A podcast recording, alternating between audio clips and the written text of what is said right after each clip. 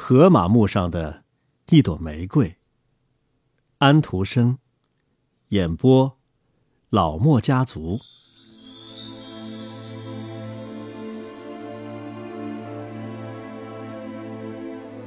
东方所有的诗歌都咏颂夜莺对玫瑰的爱情，在繁星闪亮着的寂静的夜里，长着双翅的歌手为他那芬芳的花朵带来一首小夜曲。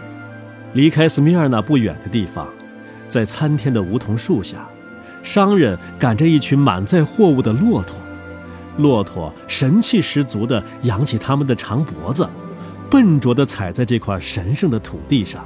我在这个地方看到了一道篱笆墙一样的玫瑰丛，斑鸠在高大的树枝间飞着。当一缕阳光射在它们的翅膀上时，翅膀发出亮光，就像珍珠一样。在玫瑰篱笆的花丛中，有一朵最美丽的花儿。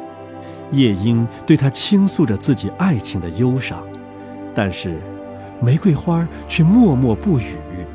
它的花瓣上连一滴表示同情的泪和露珠都没有，它将枝头垂向几块大石头。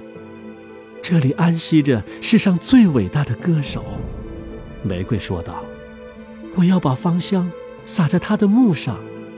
狂风暴雨将我的花瓣打散，我将花瓣覆盖在他的墓上。咏唱《伊利亚特》的歌手化为这片泥土。”我在这片土地上抽芽生长，我河马木上的一朵玫瑰，很是圣洁，哪能只为一只普通的夜莺绽放呢？夜莺不停地唱着，直到死去。赶骆驼的人赶着满载货物的骆驼和黑奴走过，他的小儿子发现了那只死去的小鸟。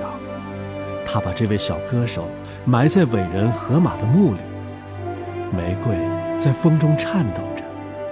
夜来了，玫瑰将自己的花瓣收拢，做起梦来。那是一个阳光明媚的日子。一群异邦人，法兰克人走来，他们是来朝拜河马墓的。一帮人中有一位来自北国，是来自雾霭和北极光的故乡的歌手。他摘下玫瑰，把它牢牢地夹在一本书里。于是，玫瑰被带到了世界的另一个地方，带回到他的祖国。玫瑰由于悲伤而枯萎，躺在紧窄的书里。他在家中打开了书，说道：“哦，这是河马木上的一朵玫瑰。瞧啊，玫瑰梦见了这些。”它醒了过来，在风中颤抖。它的花瓣上落下一滴露珠，掉到这位歌手的墓上。太阳升了起来，白昼是炎热的。玫瑰比以前更艳丽了。它生长在自己温暖的亚洲。这时，响起了脚步声。玫瑰花在梦中见到的法兰克人来了。一帮人中。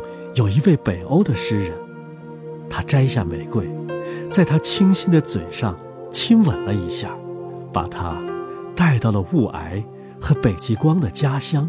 花儿的尸体像木乃伊一样躺在他的书页之间，他像做梦一样，听见他翻开书页，说道：“这，是河马墓上的一朵玫瑰。”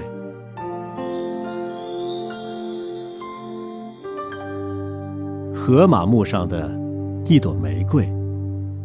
安徒生，演播，老莫家族。